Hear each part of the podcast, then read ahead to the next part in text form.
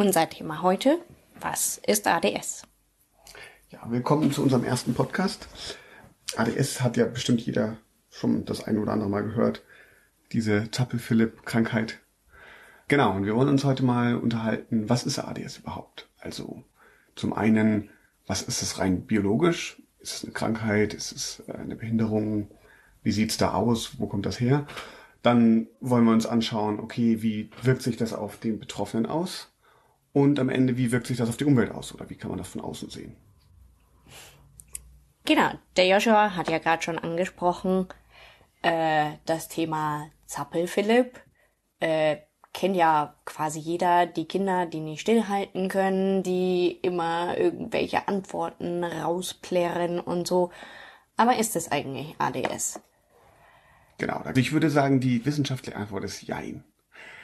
Aufmerksamkeitsdefizits äh, Defizitsyndrom. Defizitsyndrom. Jetzt hatte ich einen Hänger. Ähm, das ist ja eigentlich ADS. Und ADHS ist Aufmerksamkeitshyperaktivitätsdefizitsyndrom. Was für ein Zungenbrecher. Das sind so die zwei Krankheitsbilder. Sind die verwandt oder nicht? Da gibt's eigentlich nur ein Krankheitsbild nach dem heutigen Stand der Wissenschaft. Und zwar im Englischen heißt ADHD, im Deutschen ADS. Genau, das heißt, grundsätzlich ist das Ganze ein Spektrum. Es kann sowohl in die Hyperaktivität fallen, es gibt aber auch Träumer. Das heißt, die sind gar nicht unbedingt so sehr hyperaktiv, sondern vielmehr in sich gekehrt. Der typische Hans Guck in die Luft. Genau. Und äh, dann gibt es natürlich noch die Mischform. Die, die irgendwie beides hat und mal so, mal so. Und ja, Hyperaktivität wird sehr häufig erkannt aber das Träumersyndrom oder auch Mischformen nicht ganz so häufig, weil es irgendwie normaler ist und weil die Kinder ja ruhig sind. Genau, das Spektrum kann sich auch über die Jahre hin in die eine oder andere Richtung verschieben. Ganz konkretes Beispiel, ich war früher reiner Träumer. Inzwischen habe ich eher festgestellt, dass ich eine Mischform habe. Also hat sich einfach entwickelt über die Jahre, wie sich das ausprägt. Und das Spektrum geht auch in die andere Richtung. Also es geht auch stärker und schwächer. Also ADS ist nicht so, hat man oder hat man nicht, sondern ADS kann man auch leicht haben oder sehr leicht oder auch sehr massiv. Und das, da gibt es keine Skala, in der das gemessen wird, oder zumindest heutzutage noch nicht, sondern es geht eher quasi darum, wie es das eigene Leben beeinträchtigt. Okay, und jetzt zu, was passiert denn eigentlich im Körper? Was passiert biologisch? Was macht ADS denn eigentlich aus? Was wir bisher wissen heutzutage, und obwohl ADS ja schon sehr lange besteht, es schon sehr lang als Krankheitsbild auch bekannt ist. Ja, die ersten Aufzeichnungen gibt es schon im 17. Jahrhundert dazu, ist ganz spannend. Ja, aber grundsätzlich, die Wissenschaft weiß noch gar nicht so viel davon. Was wir aber wissen, ist, es hat ganz viel mit Neurotransmittern zu tun. Und zwar ganz speziell Dopamin und Noradrenalin. Dopamin kennen wir ja alle vom Glückshormon, vom sogenannten. Im Zusammenhang mit ADS hat das aber viel mehr den Motivationscharakter. Also Dopamin motiviert uns, es macht uns neugierig, wir, wir können uns mit einer Sache befassen und ja, einfach unsere Motivation wird angeregt. Und natürlich, wenn wir erfolgreich sind, macht uns das auch glücklich. Genau, und wie ist das jetzt bei ADS? Bei ADS ist es so, dass von beiden Neurotransmittern weniger vorhanden ist. Und das nicht unbedingt, weil weniger produziert wird, sondern eigentlich, weil es schneller wieder abgebaut wird. Das heißt, es, man kann sich das so ein bisschen vorstellen wie beim Eisenmangel im Blut. Dadurch, dass weniger da ist, hat es halt Auswirkungen auf den Körper. Beim Eisenmangel wäre es zum Beispiel, dass derjenige sich schlapp fühlt oder müde. Und beim ADS hat es andere Auswirkungen. Genau, dazu gehen wir später noch näher ein. Und der zweite Neurotransmitter, wie schon erwähnt, ist das Noradrenalin. Noradrenalin ist dafür zuständig, dass ich mich fokussieren kann, dass ich mich konzentrieren kann. Und auch hier gibt's den sogenannten, die sogenannte Mangelerscheinung. Das bedeutet auch wiederum, wie beim Dopamin genauso, es ist zwar nicht zu wenig Noradrenalin vorhanden, aber es wird einfach viel zu schnell abgebaut. Genau. Und was sich ja auch noch stellt, ist die Frage, ist ADS eine Krankheit oder ist es eine Behinderung oder was ist ADS eigentlich? Ich würde sagen, eine Krankheit ist es nicht. Eine Krankheit ist ein temporärer Zustand, den man quasi korrigieren kann.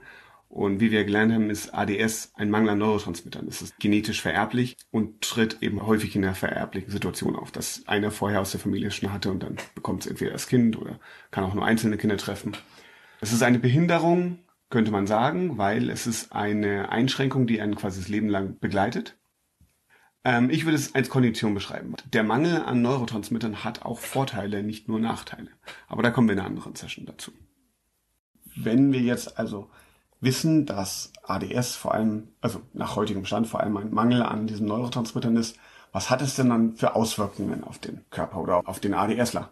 Das kann ganz verschiedene Auswirkungen haben und die sind tatsächlich auch sehr individuell von Person zu Person. Also der eine Betroffene kann ganz andere Auswirkungen haben als jemand anderes. Für eine ADS-Diagnose ist das Hauptkriterium die Aufmerksamkeitsstörung, also seine Konzentration nicht selbst dosieren zu können. Ganz typisch ist dabei der Mangel an Konzentration, aber auch das Gegenteil kann der Fall sein. Also so konzentriert zu sein, dass man es nicht schafft, sich loszureißen. Was sehr typisch ist, ist, dass ADSler, wenn sie eben Interesse an was haben, ähm, wie Joshua gerade beschrieben hat, dann können sie sich stundenlang damit beschäftigen.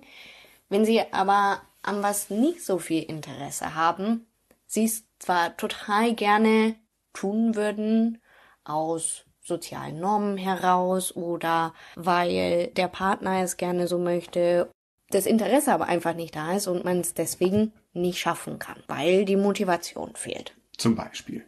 Ein ADSler möchte eigentlich gut in der Schule sein, es ist ihm auch echt wichtig, aber er interessiert sich für ein Schulfach nicht. Also nehmen wir zum Beispiel mal Geschichte. Ich habe Geschichte nie gemocht. Dann habe ich trotzdem vor, wenn ich heimkomme, mache ich meine Hausaufgaben, ich bemühe mich, ich hänge mich rein, aber wenn ich zu Hause bin, ich schaff's einfach nicht, mich hinzusetzen. Diese Blockade innerlich ist zu groß. Durch den Mangel an dem Neurotransmitter kann ich das, was ich mir vornehme, nicht in die Tat umsetzen. Also das kann man sich so vorstellen wie eine Maschine, auf der einen Seite ein Motor und auf der anderen Seite das Auto. Und diese Kuppelwelle in der Mitte funktioniert nur, wenn ein Interesse dafür da ist. Wenn kein Interesse da ist, dann läuft zwar der Motor und es braucht Energie, aber es passiert nichts. Nach außen sieht man nichts. Genau, ein anderes Beispiel ist die Konzentration und der Fokus fehlen. Auch wieder ähnliches Beispiel. Man, man möchte sich gerne auf Geschichte konzentrieren. Man möchte die Jahreszahlen lernen. Aber ich kann einfach nur, ich komme nur bis zur ersten Jahreszahl und weiter komme ich nicht. Das heißt, es macht Lernen nach dem deutschen Schulsystem sehr, sehr schwierig. Kommen wir auch gleich zum nächsten Symptom. Ein schlechtes Kurzzeitgedächtnis. Ist auch sehr typisch bei ADS-Lern. Wie das genau mit den Neurotransmittern zusammenhängt, ähm, weiß ich nicht. Da ist entweder die Forschung nicht so weit oder ich habe noch keinen Bericht dazu gelesen.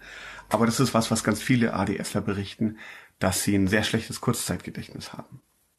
Dann noch ein Beispiel oder ein mögliches Symptom ist die körperliche Kontrolle.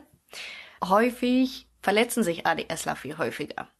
Die sind einfach ein bisschen tollpatschiger, die stoßen sich häufiger oder haben vielleicht auch nicht auf dem Schirm, ah, da ist jetzt gerade ein Tisch im Weg, weil sie auf ganz andere Dinge fokussiert sind. Deswegen passieren ihnen Verletzungen viel häufiger.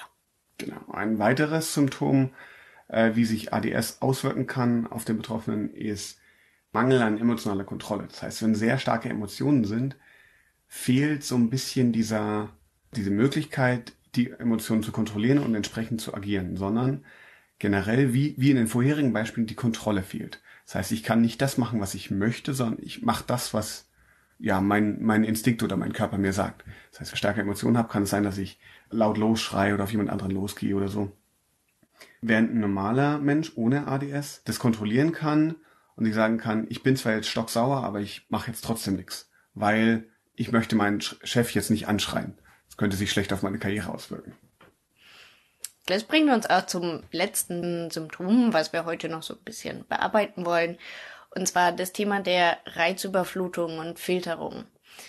Das passiert im, ich sag mal, normalen Gehirn, im Frontallappen. Und bei ADS-Lern funktioniert dieser Filter nicht sehr gut. Das heißt, die haben viel, viel mehr Reize, die sie wahrnehmen und äh, die sie verarbeiten müssen.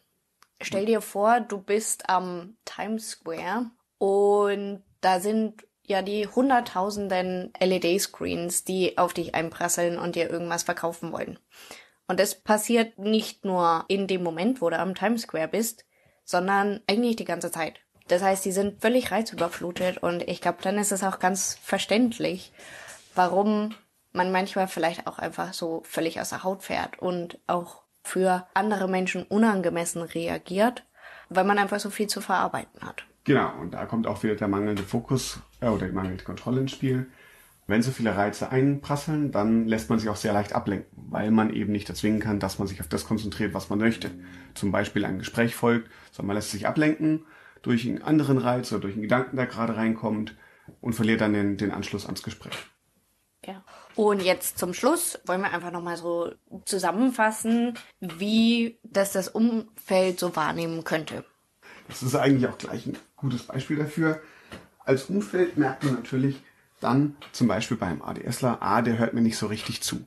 Der lässt sich in Gesprächen ablenken, der hat sich nicht gemerkt, was ich gerade gesagt habe, vielleicht hat er gar kein Interesse daran. Impulsivität kann auch was sein. Also ähm, zum Beispiel, man reagiert völlig über. Wenn ein Kind eine Antwort weiß im Unterricht, dann plärzt es heraus, anstatt zu warten, bis er drangenommen wird. Einfach wirklich diese impulsiven, spontanen Reaktionen völlig ungefiltert. Das hat zum einen wieder vorher mit dem Kurzzeitgedächtnis zu tun, dass man sich oft die Dinge gar nicht so lange merken kann, bis man selber dran wäre. Deswegen schnell raussagt, bevor man es vergessen hat. Und zum anderen eben mit der mangelnden Kontrolle. Weitere Sache, die auch nach außen hin auffallen kann, ist das Thema Hyperaktivität. Ganz klassisch. Jemand zappelt total rum. Das kann zum einen daran liegen, dass durch den niedrigeren Schwellenwert an Stimulanz, also quasi ein ADSler braucht mehr, um stimuliert zu werden. Das heißt, um, um sein Basislevel zu haben. Das heißt, man beschäftigt sich mit mehreren Dingen oder macht Dinge nebenbei, um das gewisse Level an Aktivität zu haben, dass das Gehirn eben so weit reizt, dass man sich auf den einen Task konzentrieren kann. Dann das Gegenteil davon ist eben die äh, Verträumtheit, dass man einfach völlig abdriftet. Dann gibt es das Thema Vergesslichkeit. Ja, Vergesslichkeit merkt das Umfeld natürlich auch sehr stark. Und das wird dann natürlich oft auch gewertet. Also zum Beispiel, ich habe einen Geburtstag vergessen oder ich habe vergessen, ein Geschenk zu besorgen oder ich habe einen Termin vergessen. All das sind Themen, die das Umfeld sehr stark wahrnimmt und oft als mangelnde Wertschätzung interpretiert. Ja, und dann, was natürlich auch sein könnte und was häufig äh, vom Umfeld berichtet wird, ist, jemand ist unsorgsam, geht unsorgsam mit Dingen um. Einem scheint etwas nicht wichtig zu sein. Genau. Also, zusammenfassend können wir sagen, ADS, was wir heute wissen, hängt viel mit den Neurotransmittern Dopamin und Noradrenalin zusammen.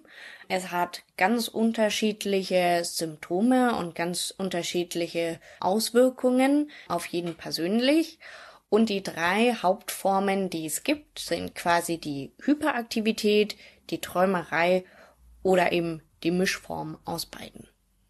Wenn ihr noch Fragen habt oder Vorschläge für weitere Themen, dann schreibt uns doch eine E-Mail an adhs.beziehungen at gmail.com. Vielen Dank und wir freuen uns auf die nächste Folge.